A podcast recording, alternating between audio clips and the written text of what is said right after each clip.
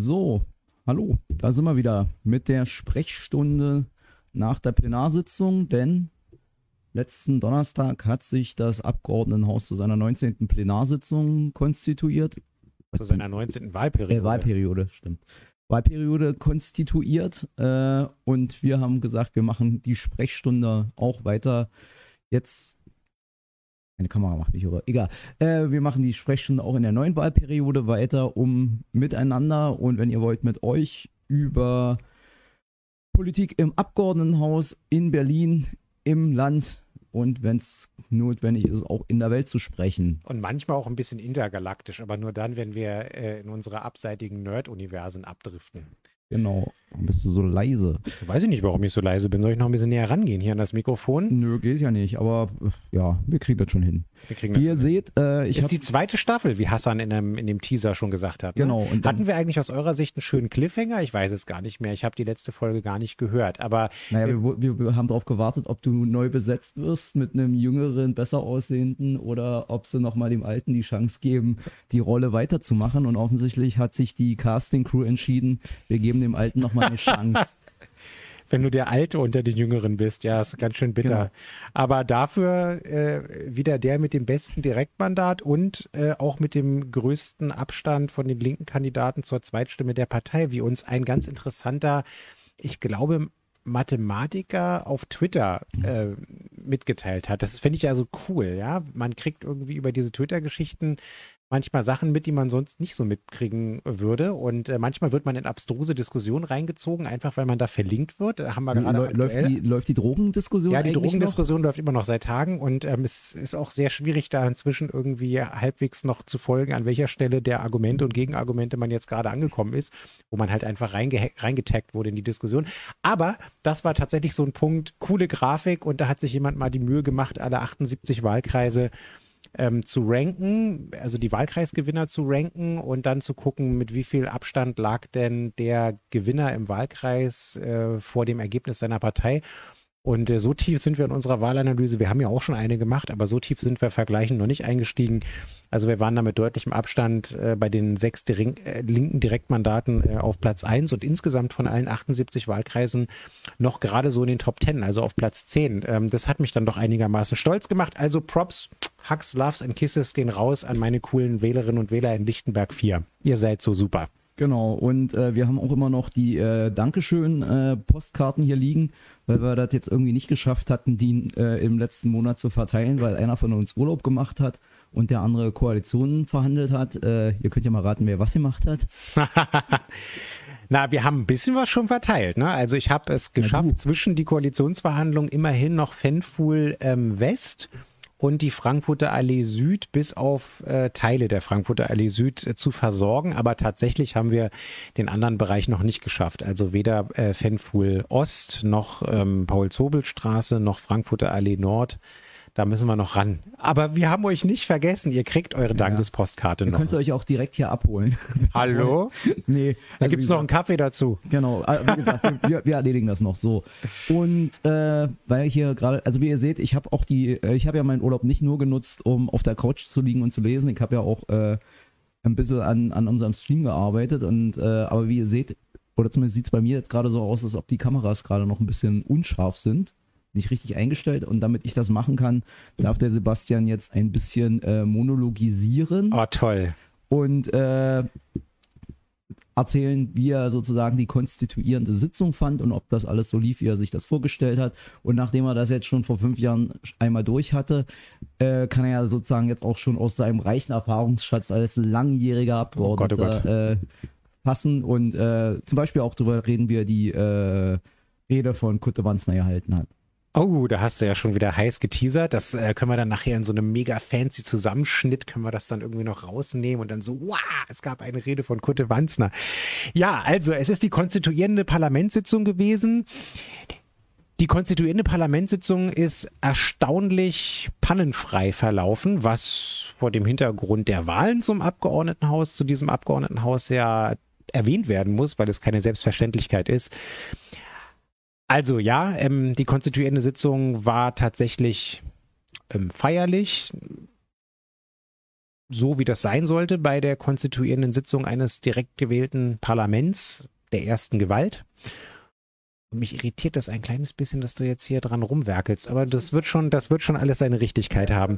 Nur scharf einzustellen. So, Im äh, Rahmen der Möglichkeiten versuche ich hier Schärfe herzustellen. Ja, das läuft doch. das das hat schon mal so ein bisschen funktioniert. Jetzt muss ich noch Du sollst mir nicht reinbabbeln. Du hast mir versprochen, dass ich monologisieren darf. Jetzt hast du mich unterbrochen. Skandal. Ja, du findest den Faden schon wieder. Also, konstituierende Sitzung hat pannenfrei geklappt. Wir haben begonnen, wie immer, mit der kurzen Ansprache des Alterspräsidenten.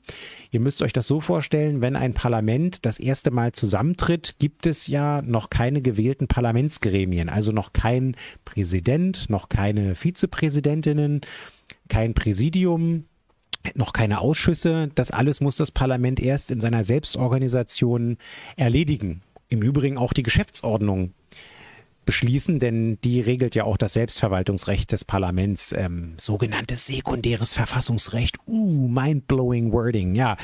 Und äh, das haben wir also gemacht. Ähm, äh, und äh, damit die Sitzung des Parlaments trotzdem geleitet werden kann, ist es dann Brauch und Sitte, dass derjenige, der glaubt, dass er an Jahren das älteste Parlamentsmitglied ist, in die Runde fragt, gibt es jemanden, der älter ist als ich oder das behauptet?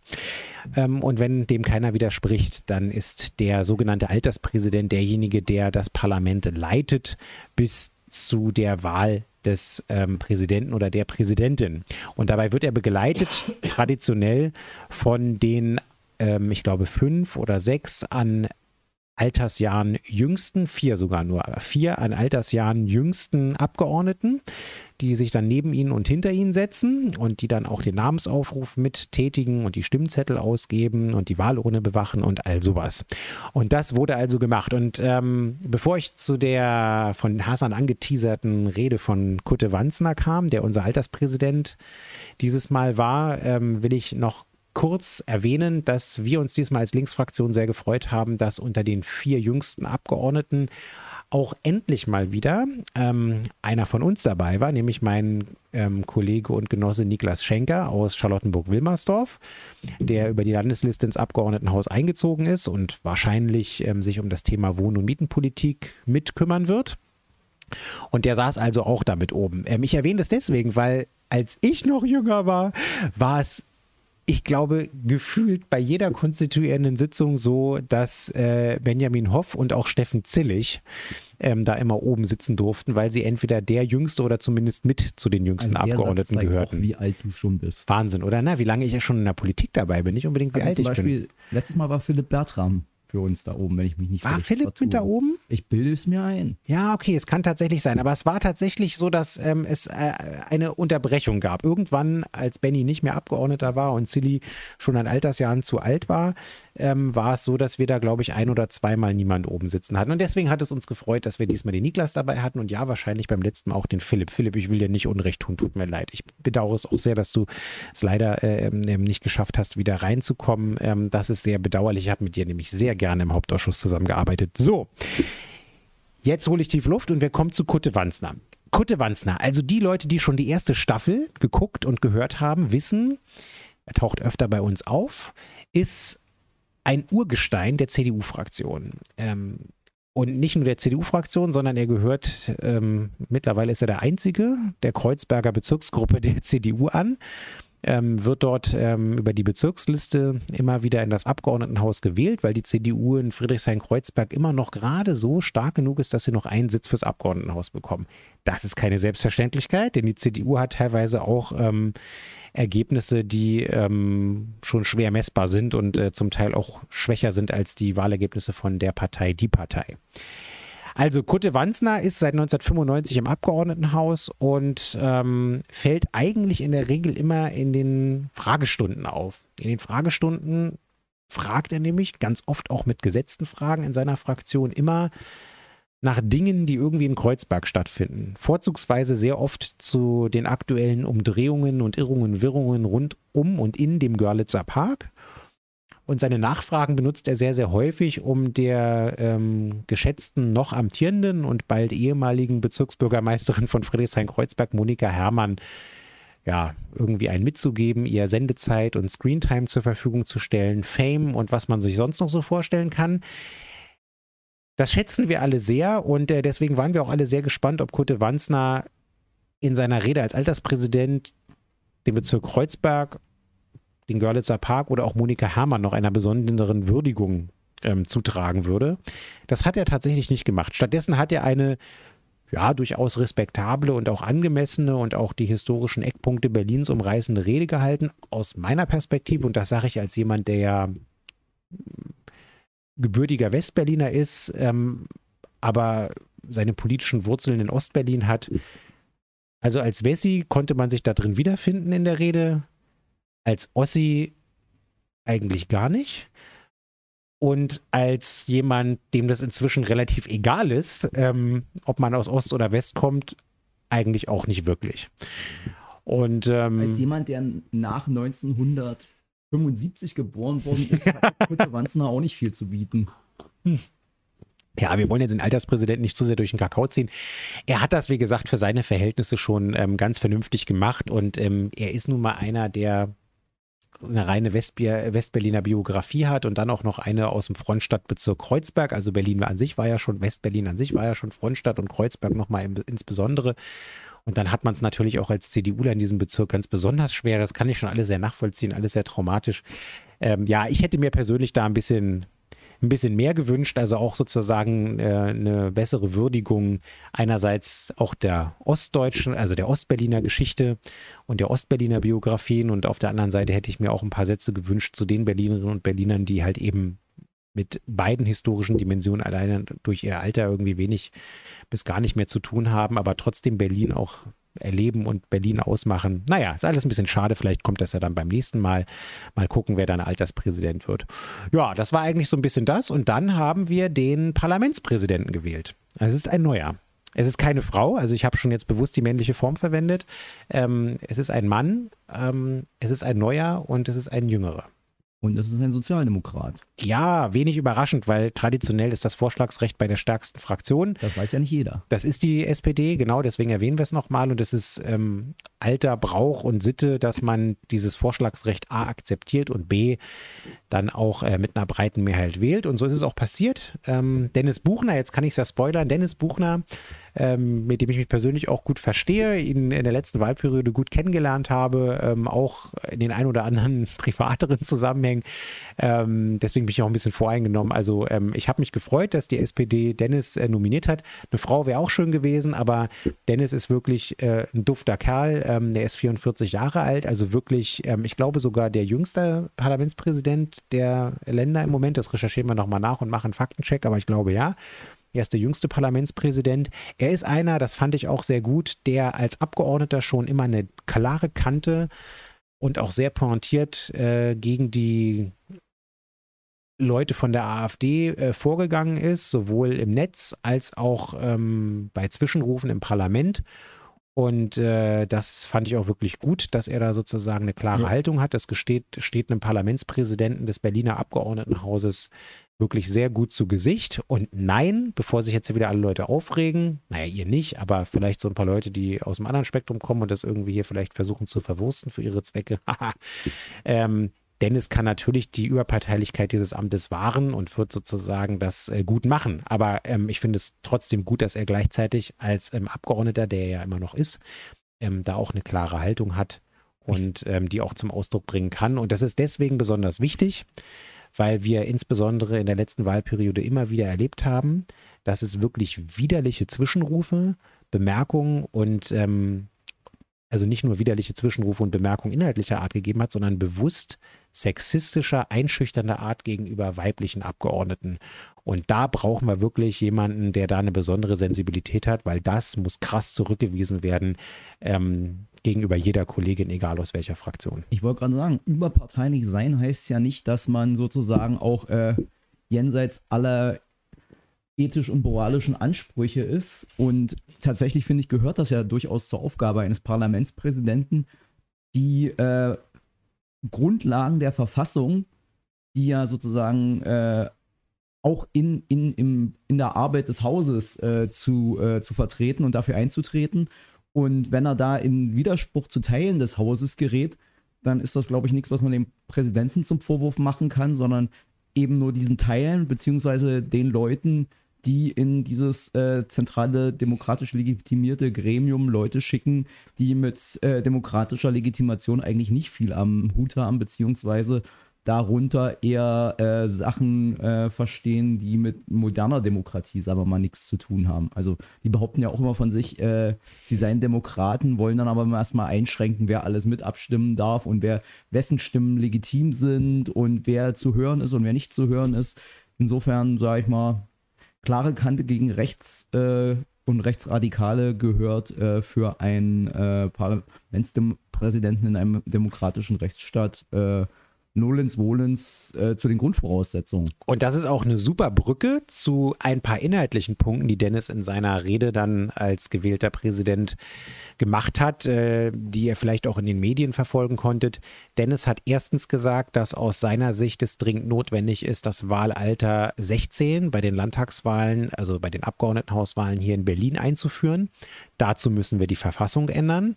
Dafür brauchen wir eine Zweidrittelmehrheit und Jetzt kommt's, warum ich mich auf diese Wahlperiode auch sehr, sehr freue. Aha. Anders als in der Vergangenheit kommt es jetzt bei der Frage der Erreichung ah. einer Zweidrittelmehrheit zur Änderung der Verfassung oder auch zu anderen Fragen, zum Beispiel Verfassungsrichterwahl oder ähnlichem, nicht mehr auf die Stimmen der CDU an. Das war in der letzten oh. Wahlperiode noch so. Jetzt kann Rot-Rot-Grün zusammen mit der FDP alleine die Zweidrittelmehrheit zu Wege bringen. Die FDP hat schon gesagt, dass sie selbstverständlich auch für das Wahlalter 16 ist. Ähm, Linke, Grüne und SPD sowieso. Insofern freue ich mich darauf, dass wir mal gucken, was am Ende beim Koalitionsvertrag dabei herauskommt. Aber ihr habt es ja auch schon vernommen, dass wir ähm, politisch ein Verfassungskonvent wollen und brauchen, alleine um unsere Verwaltung äh, zwischen Hauptverwaltung und Bezirksverwaltung zu modernisieren. Ähm, aber eben auch, um so eine Sachen anzugehen, wie das Wahlalter ähm, endlich abzusenken und damit auch eben viel mehr Berlinerinnen und Berlinern, jungen Berlinerinnen und Berlinern eine Möglichkeit zu geben, ähm, wirklich auch aktiv das Parlament und seine Zusammensetzung mitzubestimmen. Auf Bezirksebene haben wir das schon und auf Landesebene wird es, denke ich, auch Zeit und auf Bundesebene sowieso.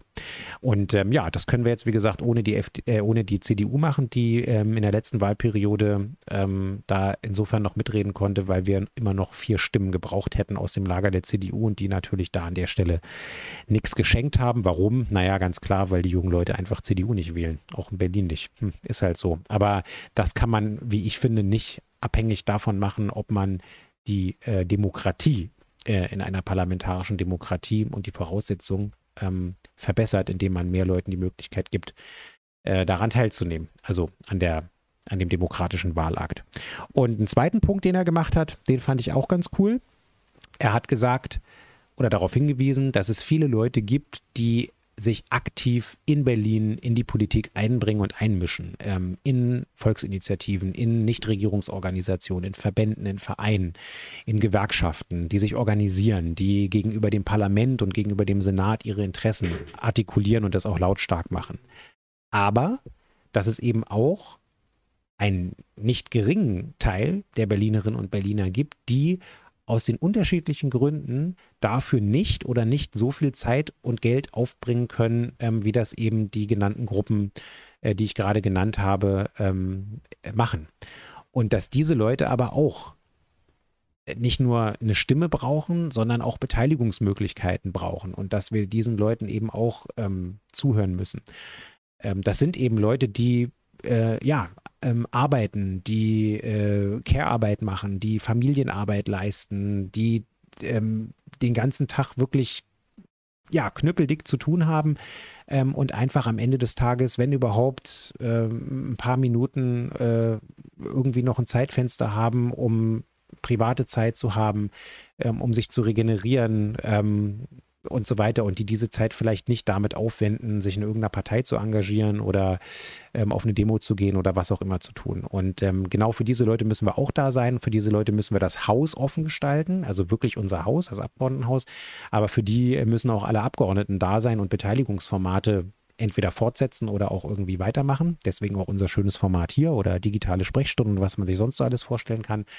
Ähm, und das fand ich wirklich gut, dass er das in seiner Rede auch nochmal prominent untergebracht hat, weil ähm, genau darum geht es eben auch. Weil ähm, wenn sich die Leute sozusagen ja nicht beteiligt fühlen. Ähm, und wenn die Leute nicht aufgesucht werden, wenn die Meinung der Leute nicht gefragt wird und die das Gefühl haben, dass sie irgendwie ausgegrenzt werden, dann ist es für die Demokratie insgesamt scheiße. Ja. Und ich hoffe ja tatsächlich auch, dass er die, äh, den Modernisi also jetzt als jüngerer Abgeordneter, äh, beziehungsweise als jüngerer Präsident, den Modernisierungsschub, den es äh, pandemiebedingt gegeben hat, auch sozusagen weiter nutzt und äh, vorantreibt, weil da hatte sich ja vor, vor, dem, vor der Pandemie bei manchen Sachen, die dann plötzlich gefühlt relativ einfach ging, hier die Live-Übertragung aus, äh, aus Ausschüssen, äh, die Verwaltung immer, oder beziehungsweise auch, es hing ja immer auch ein bisschen von den Ausschussleitenden ab, gehabt. Und dann ging das alles plötzlich und ich hoffe mal, dass das jetzt sozusagen erhalten bleibt und nicht äh, so nach dem Motto, jetzt sind wir vielleicht demnächst mehr oder weniger wieder raus äh, aus der Pandemie und da können wir wieder zurückgehen zum Status quo von vorher mit, äh, ja, wie war das Argument, als, wir, als ich die mal, das mal vorgeschlagen hatte? Ja, die Öffentlichkeit wird durch die Pressevertreter hergestellt. Deswegen müssen wir, es ist verboten, hier mit irgendwas aufzunehmen oder zu streamen. Hintergrund, äh, damit ihr den Kontext versteht äh, und ich gleichzeitig sagen kann, was für krasse Vorreiter wir sind, Hassan und ich, war eine Begebenheit bei einer der ersten Rechtsausschusssitzungen am Anfang der letzten Wahlperiode, wo Hassan gesagt hat, sag mal, du stellst ja in jeder Rechtsausschussfrage eigentlich in der aktuellen Viertelstunde eine Frage. Das dürfen wir ja und ich habe davon eigentlich in fast jeder Sitzung Gebrauch gemacht. Und dann hat Hassan die Idee gehabt, so, naja, komm, das äh, nehme ich doch irgendwie kurz auf. Ähm, entweder ich streams live zusammen mit der Antwort oder ich nehme es zumindest auf und wir schnippeln es hinterher zusammen und stellen es ähm, in die sozialen Medien irgendwie rein. Und dann haben wir, wir hätten es einfach machen müssen, ist meine. Wir hatten es ja gemacht. Wir, ich, wir hatten es sogar gemacht. Naja, was heißt gemacht? Ich hatte ja schon, ich hatte ja schon die Kabel und alles und es genau. war ja im Prinzip, ich hatte ja noch vorher in die Geschäftsordnung und in die, in die, ins Abgeordnetengesetz geschaut. Da war ja expresses Werbes drin, steht ja drin, dass das alles statthaft ist. Genau. Und ich hatte ja schon sozusagen die Adapter, ich habe schon mit dem Techniker geredet und wir haben ja nur. Zum Ton abgreifen, damit, genau. Damit sich keiner wundert, sagt Bescheid. Und dann habe ich Bescheid gesagt und daraufhin sagte die Ausschussreferentin, äh, nachdem sie unruhig wurde und in der Geschäftsordnung hin und her blätterte und sagte, nein, das dürft ihr nicht, nur die Presse darf das. Ich habe das dann daraufhin nochmal gesteuert äh, zum Präsidium und tatsächlich war entgegen der Geschäftsordnungs- Wortlautformulierung dann die äh, Meldung vor der Pandemie, nein, das ginge tatsächlich nicht, das dürfe nur die Presse.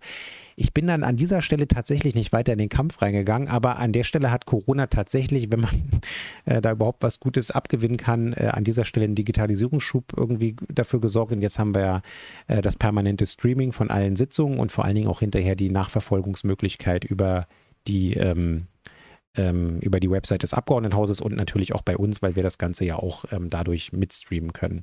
Ja, aber ihr seht, äh, wir waren voll die krassen Vorreiter und ähm, sind zerschellt an der preußisch geprägten historischen kontralegem Selbstverständnisorientierung dieses Hauses, ja. Ich, ich sage ja immer, die haben unten noch im Zweifelsfall, wenn sie durch alle Institutionen durch sind, haben sie unten im Keller noch irgendeinen 130-Jährigen sitzen, der noch äh, Ein Lord Siegelbewahrer preußischem Landrecht äh, ausgebildet worden ist. Der wird dann gefragt und der sagt dann immer, nee, das hat man noch nie. Das machen wir so nicht. Oh Gott, oh Gott. Ja, aber äh, da bin ich mir relativ sicher, das wird, äh, das wird vorangehen und ähm, das wird weiter weitergemacht und ähm, ja, aber da habt ihr mal gesehen, was wir alles schon so für Sachen hinter uns haben. Ja, ja man, man, man macht hier so Sachen mit und macht Erfahrungen, da, wundert, da, da schlackert man manchmal mit den Ohren. Aber ja. naja, wie gesagt, äh, manch, so.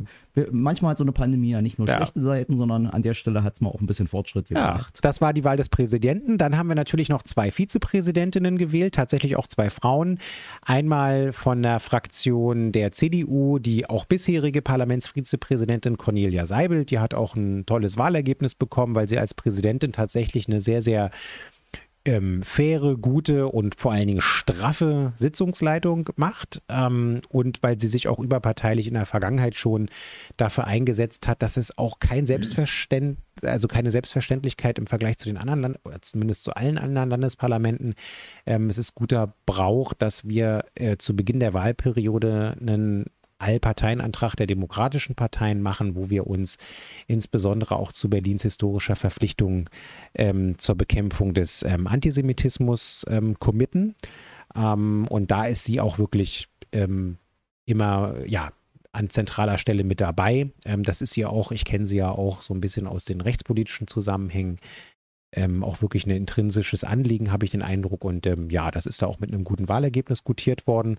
Und ähm, dann gab es noch einen Wechsel. Ähm, wir sind als Linke ja nicht mehr drittstärkste Fraktion. Das, ähm, ähm die Grünen sind ja stattdessen auf Rang 2 sogar vorgerückt. Und insofern geht der ähm, erste Vizepräsidentinnenposten an die Grünen nach dem Vorschlagsrecht. Und die Grünen haben ähm, tatsächlich auch eine wirklich klasse, also einen klasse Vorschlag gemacht ähm, nämlich die neue Genossin wollte ich jetzt schon fast sagen. Bei den Grünen sagt man ja Freundinnen und Freunde.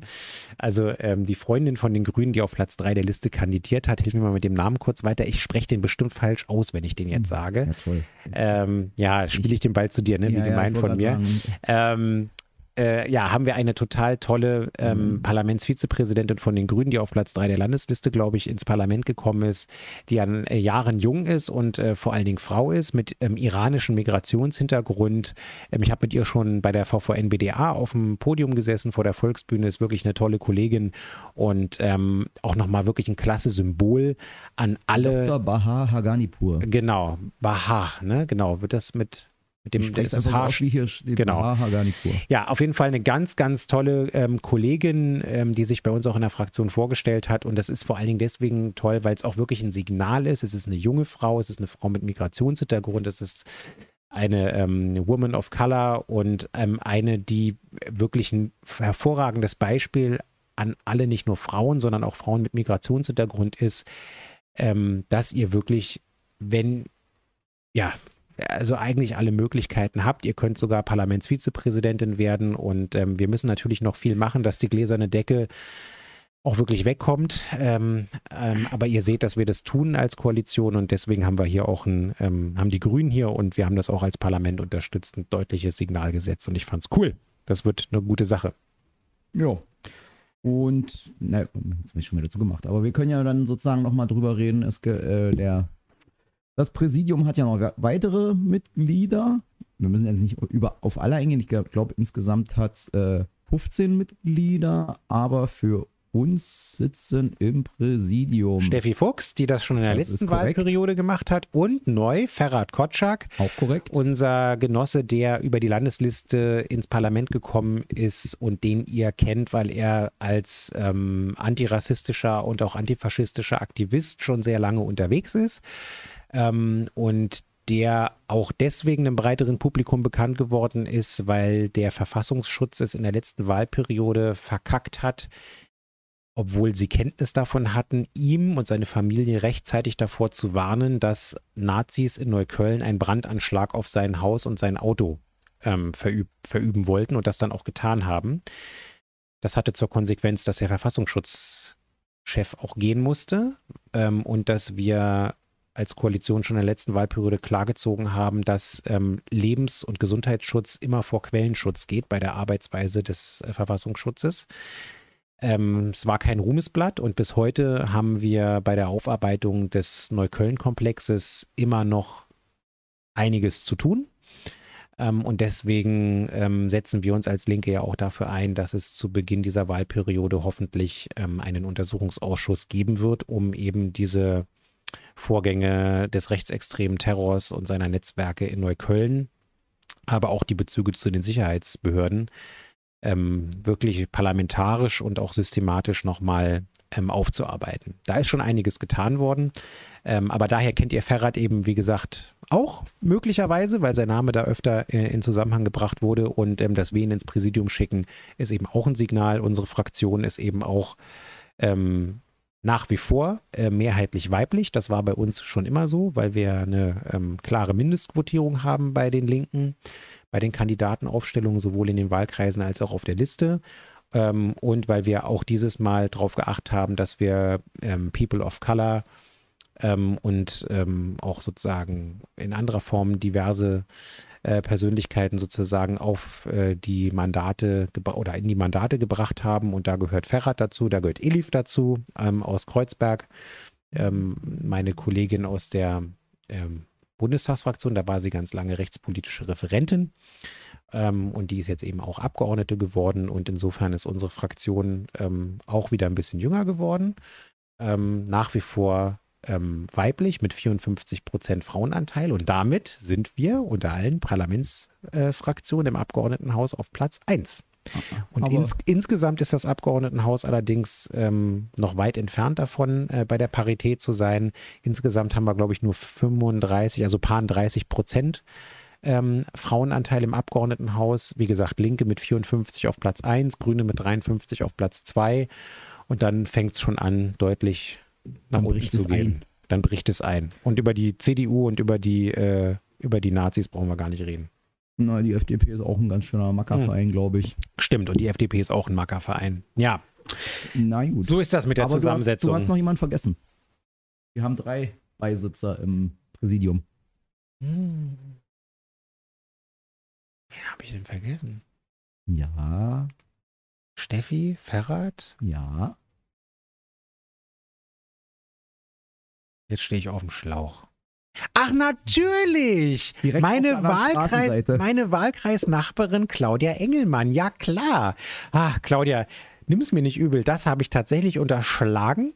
Ähm, das hängt damit zusammen, weil ich, äh, da komme ich, kommen wir auch noch gleich dazu. Ja, Claudia Engelmann, genau, ist auch ins Parlamentspräsidium gewählt worden, ähm, auch als neue Abgeordnete bei uns. Ähm, und äh, queere Abgeordnete und das freut uns total sehr und das freut natürlich äh, mich als Lichtenberger Lokalpatrioten besonders, weil äh, natürlich muss Lichtenberg in so einem wichtigen Parlamentsgremium vertreten sein. Ähm, ich hatte Claudia deswegen gerade mit dem Präsidium nicht auf dem Schirm, weil ich sie mit einer anderen ähm, Position, die sie bei uns in der Fraktion einnimmt, ah. auf dem Schirm hat. Und das wollte ich euch auch sagen. Wir haben ähm, natürlich auch unsere Geschäftsordnung als Abgeordnetenhausfraktion, ähm, neue Abgeordnetenhausfraktion beschlossen. Wir haben ja die Rechtsnachfolge der alten Fraktion angetreten, aber trotzdem sind wir formal eine neue Fraktion, nämlich die des, äh, die Linksfraktion im 19. Abgeordnetenhaus. Und wir haben ähm, Claudia Engelmann zu unserer Awareness-Beauftragten gewählt. Und das finde ich auch sehr cool, weil wir als Fraktion damit deutlich machen, dass wir ähm, auch für unsere eigene Arbeit ähm, eine Awareness-Beauftragte haben, die ansprechbar ist, wann immer es vielleicht irgendwann in der Arbeit, was wir nicht hoffen, aber es kann ja sein, man muss ja auch immer an die Konfliktfälle denken, ähm, wo wir Situationen haben, wo vielleicht aufgrund von Missverständnissen ähm, oder aufgrund von anderen Arbeitssituationen es dann doch mal irgendwie eine Situation gibt, wo jemand sagt, hey, ähm, ähm, ich habe hier irgendwie ein Problem, ich fühle mich hier irgendwie ähm, vielleicht als Minderheit äh, oder Angehörige einer Minderheit irgendwie äh, un ungerecht behandelt oder wie auch immer, ähm, was wir alles nicht hoffen. Also ich hoffe, Claudia wird in dieser Position niemals angesprochen, ähm, aber falls doch, dann haben wir auch da eine Vorkehrung getroffen und ähm, ich finde das eigentlich gar nicht schlecht, weil wenn wir uns als Linke dafür einsetzen, dass äh, unsere Behörden diverser werden, dass ähm, wir insgesamt da, wo die öffentliche Gewalt in irgendeiner Form tätig wird, ähm, sie sensibler wird für Diversity-Hintergründe ähm, und ähnliches, dann ähm, muss man das auch selber vorleben und mit gutem Beispiel vorangehen. Und das machen wir jetzt als Linksfraktion, indem wir eine Awareness-Beauftragte haben. Und das ist unsere Claudia. Sehr schön.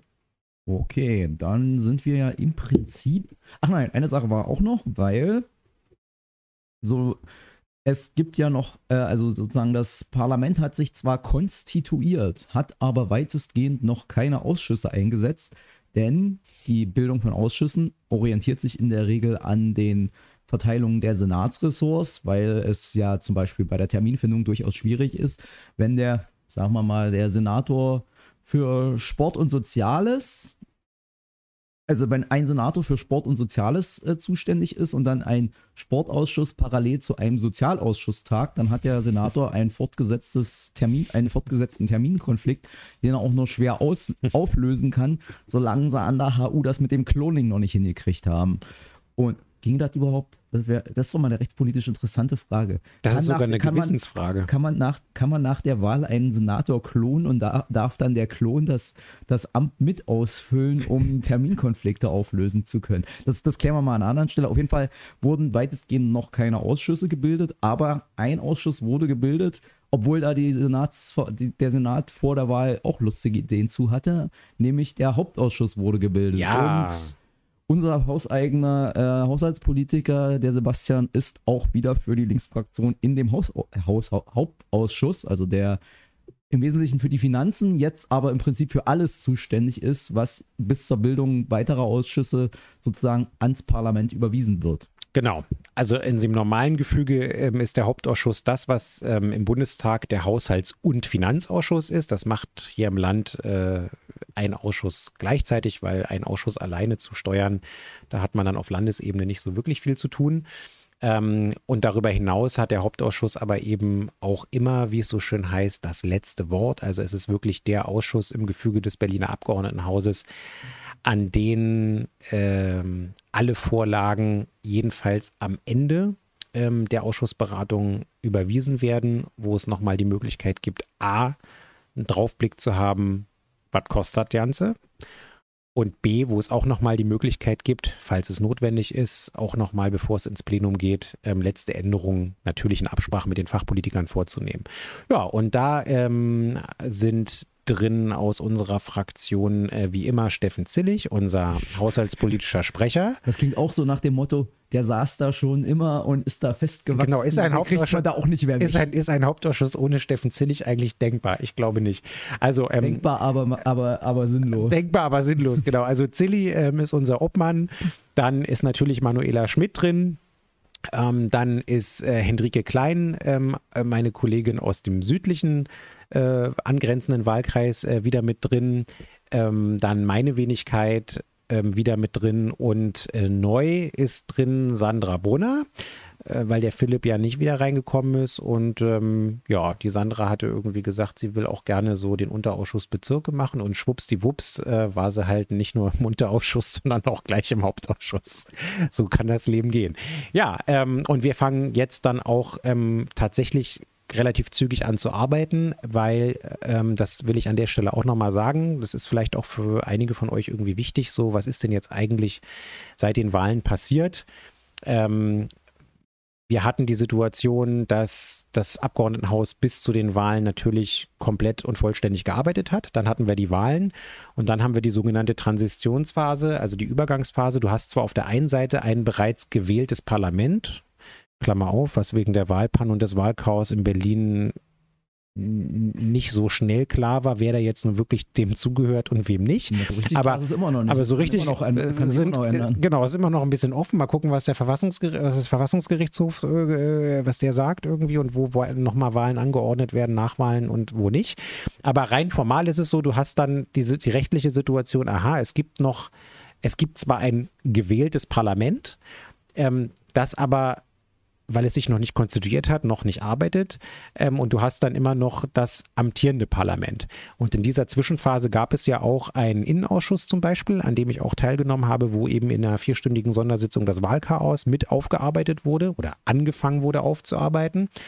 Und ähm, es gab natürlich auch das Commitment, dass falls jetzt wirklich krasse Haushaltsvorlagen kommen ähm, und es jetzt irgendwie nochmal dringlich wird, äh, irgendwie Geld äh, sozusagen freizuschaufeln für zum Beispiel irgendwelche Pandemiegeschichten, ähm, dann wäre natürlich auch der Hauptausschuss nochmal ähm, äh, sozusagen der alte Hauptausschuss zustande gekommen und hätte tagen müssen. Das war jetzt nicht der Fall. Aber jetzt, wo das neue Parlament sich konstituiert hat, aber die Koalitionsbildung noch nicht fertig ist und die Ausschüsse noch nicht komplett fertig äh, feststehen, muss es halt eben auch den Ausschuss geben, der nicht nur für alle Sachen zuständig ist in der Phase, sondern auch einen Ausschuss geben, der äh, jetzt äh, tatsächlich auch das Budgetrecht des Parlaments wahrnimmt für das Parlament und vorbereitet für das Plenum. Und ähm, ihr könnt euch sicher sein, dass bei der ersten Sitzung des Hauptausschusses, ähm, ich lege meine Hand dafür ins Feuer, die eine oder andere Senatsverwaltung vielleicht auch die für Gesundheit und die für Finanzen um die Ecke kommen und sagen, sie brauchen jetzt eine Entnahme aus der Rücklage, aus der Corona-Rücklage,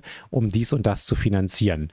Möglicherweise wieder kostenfreie äh, Bürgertests für Corona, weil jetzt dann doch möglicherweise ein paar Leuten aufgefallen ist, dass es irgendwie sinnvoll sein könnte, wenn man in bestimmten Bereichen in die Richtung von 2G geht oder 2G Plus oder was auch immer, dass dann irgendwie doch sinnvoll ist, dass man den Leuten wenigstens kostenfreie Testmöglichkeiten anbietet. Das wäre jetzt auch so sinnvoll gewesen, weil, also ich sag mal so. Weil die Fallzahlen steigen. Ja, nicht nur, weil die Fallzahlen steigen, sondern auch, weil wir ja nun mittlerweile mitgekriegt haben, dass Impfen gut und wichtig ist, um vor schweren Erkrankungen zu schützen aber es schützt eben nicht vor Infektionen. Das heißt, auch die, die geimpft sind, wäre sinnvoll, wenn die sich mal regelmäßig testen lassen könnten, kostenlos, um den Virus gegebenenfalls nicht weiterzutragen und nachvollziehbar zu machen, wer wo was gehabt hat und wohin geschleppt hat.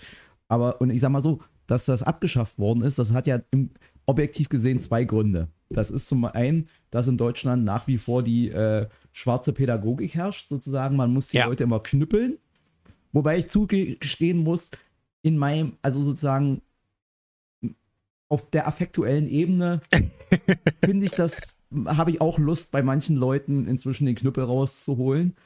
Aber politisch und prinzipiell ist das scheiße und funktioniert ja offensichtlich auch nicht, weil das hat ja nicht den gewünschten Effekt gehabt, dass genau. man durch Druck die Leute zum Impfen bringt. Die Impfzahlen die, sind nicht die, hochgegangen. Die Esel sind halt stur und wenn man ihn kloppt, dann legt er sich hin und, und wird nur noch sturer. Und der zweite Grund ist, vielleicht sogar der ausschlaggebende Grund, das hat ja mit Pandemiebekämpfung nichts zu tun, dass man die kostenlosen Tests abgeschafft hat. Man wollte einfach sparen. Wie immer in Deutschland. Und wenn darüber die Welt untergeht, der Haushalt muss gerade sein. Da muss die schwarze Null am Ende stehen. Und ob das Sinn macht oder nicht, womit und wie man da spart, das ist egal. Haushalt, Haushalt, Haushalt. Scheiß auf alles andere. Die, die, die sozusagen die versteckten Folgekosten werden ignoriert wie wir das ja seit Jahrzehnten inzwischen kennen, man macht jeden Quatsch, um kurzfristig Geld zu sparen und nach hinten raus wird es wieder teuer. So, das war mein Rant zu der, äh, zu der Blödsinnigkeit der, der Pandemiebekämpfung. Genau, also da werden wir euch in der nächsten Sprechstunde auf jeden Fall berichten aus der ersten Sitzung des Hauptausschusses, äh, wenn sie bis dahin stattgefunden hat, aber das kommt, glaube ich, sogar hin. Und äh, dann werden wir euch natürlich auch transparent berichten, welche Vorlagen von welchen Verwaltungen da so kommen ähm, und wo jetzt irgendwie hier nochmal äh, diese oder jene Millionenbeträge irgendwie aus der Pandemierücklage genommen werden und dies und jenes zu äh, finanzieren. Das gilt übrigens auch für die anderen Sachen. Wir sind jetzt ja auch mit der konstituierenden Sitzung, war vielleicht für viele Leute auch ein bisschen langweilig und trocken, aber es gehört am Anfang einer Nein. Wahlperiode eben dazu. Namentliche Aufrufe ähm, stundenlang sind geil. Wir kommen, genau, wir kommen, wir kommen auf jeden Fall bei der nächsten Runde dann auch wieder dahin, dass wir natürlich auch ähm, darüber berichten, ähm, wie es hier mit der Pandemiebekämpfung weitergeht. Ähm, ansonsten haben wir jetzt deswegen auch inhaltlich nicht so super viel berichtet, weil ich gerade in den Koalitionsverhandlungen stecke, bis über beide Ohren. Ähm, meine Familie mich so gut wie gar nicht sieht. Ähm, weil wenn ich irgendwie noch ein bisschen Zeit rausknapsen kann, dann ähm, findet die hier im Wahlkreis statt. Das gehört sich auch so. Ähm, das ist jetzt einfach noch mal ein bisschen Knüppel auf den Sack, ähm, ist aber auch in Ordnung. Äh, Koalitionsverhandlungen sind wichtig. Da wird zumindest von dem, was wir jetzt überblicken können, das Regierungsprogramm für die nächsten fünf Jahre ähm, zusammengezimmert.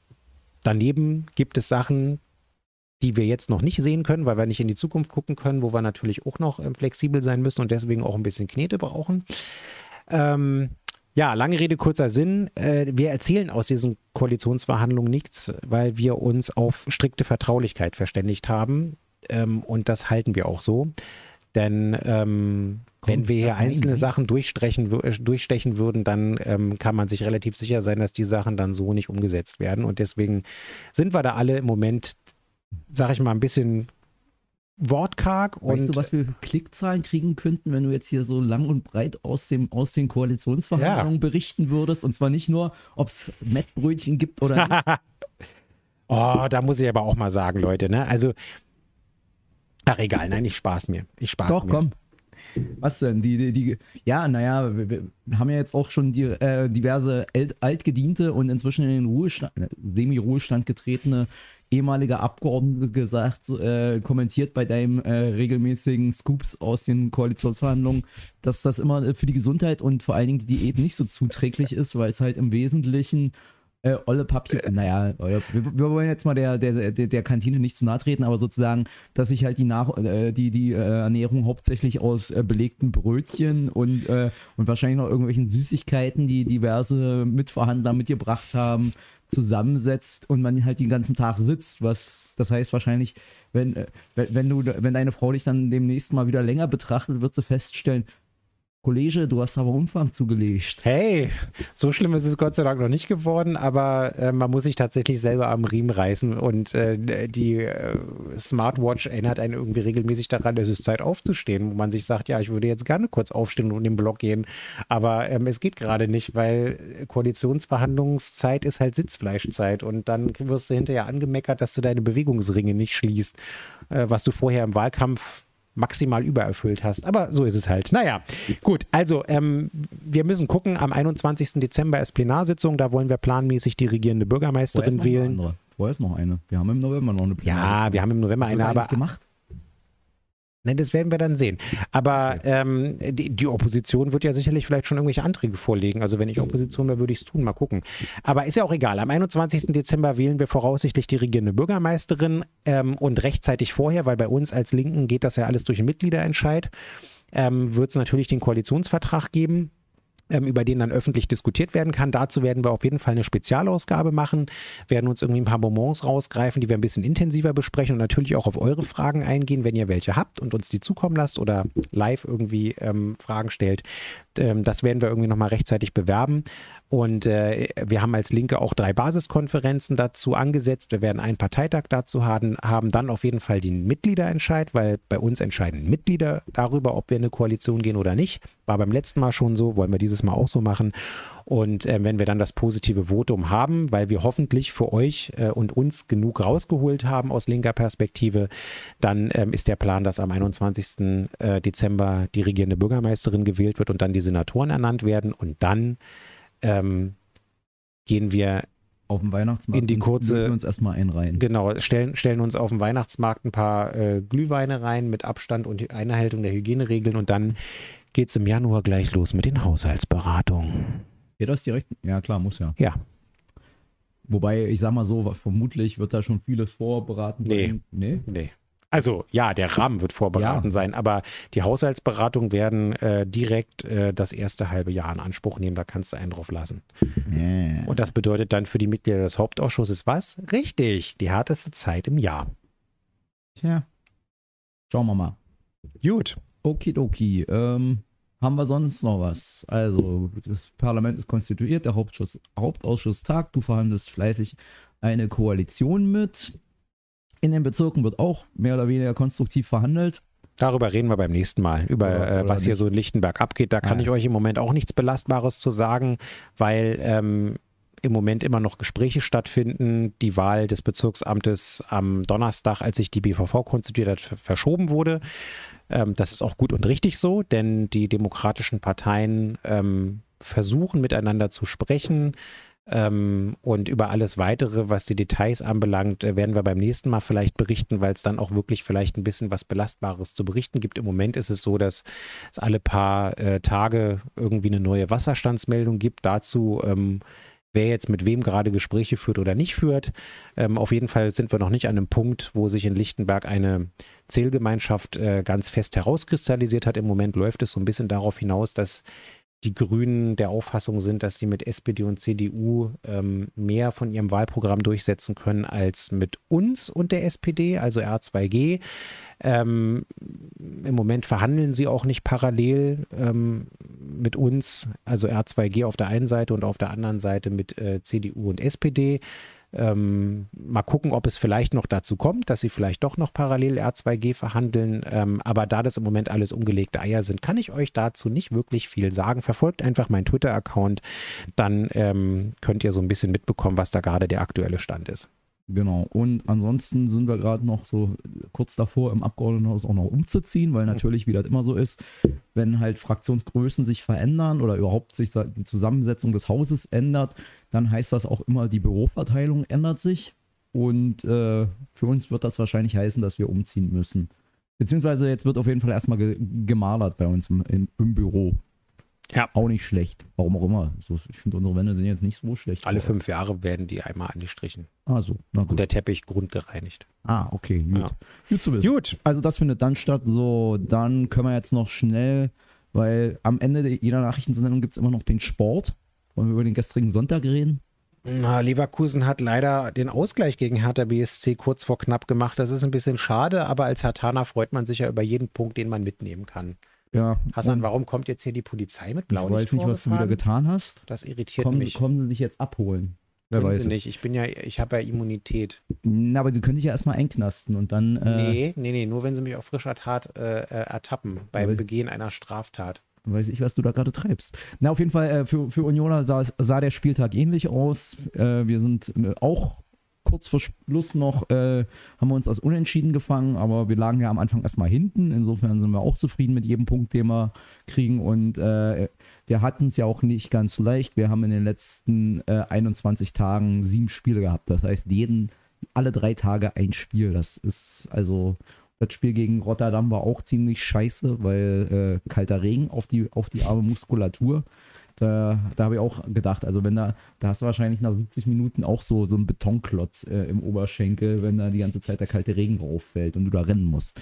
Naja, aber auf jeden Fall läuft zumindest äh, auch bei, bei allen Verein, Berliner Vereinen, die relevant sind, äh, die Saison einigermaßen okay bis jetzt. Und Hassan und ich leiden beide darunter, weil irgendeiner von Ja, ja. den unaussprechlichen BFC-Fans Du sollst hier, keine schmutzigen Worte in den Mund nehmen. die unaussprechlichen wurde mir gesagt. Also Ja. irgendeiner hier hat äh, auf unsere Scheiben im Wahlkreisbüro einen Sticker äh, der unaussprechlichen geklebt. Und das finden Hassan Schon und ich wieder. beidermaßen Ich hatte, inakzeptabel. Ich hatte den gleichen letzte Woche schon mal entfernt und er hat ihn sozusagen übers Wochenende oder so, als er hier wahrscheinlich, wie man das bei denen äh, kennt, ja wahrscheinlich äh, oder in der Regel äh, unter Abwesenheit äh, höherer ge- geistlichen Funktionen im Suff oder so, hat er wieder raufgeklebt. ja, einem bleibt, es- uns bleibt ja auch nichts erspart. Nee.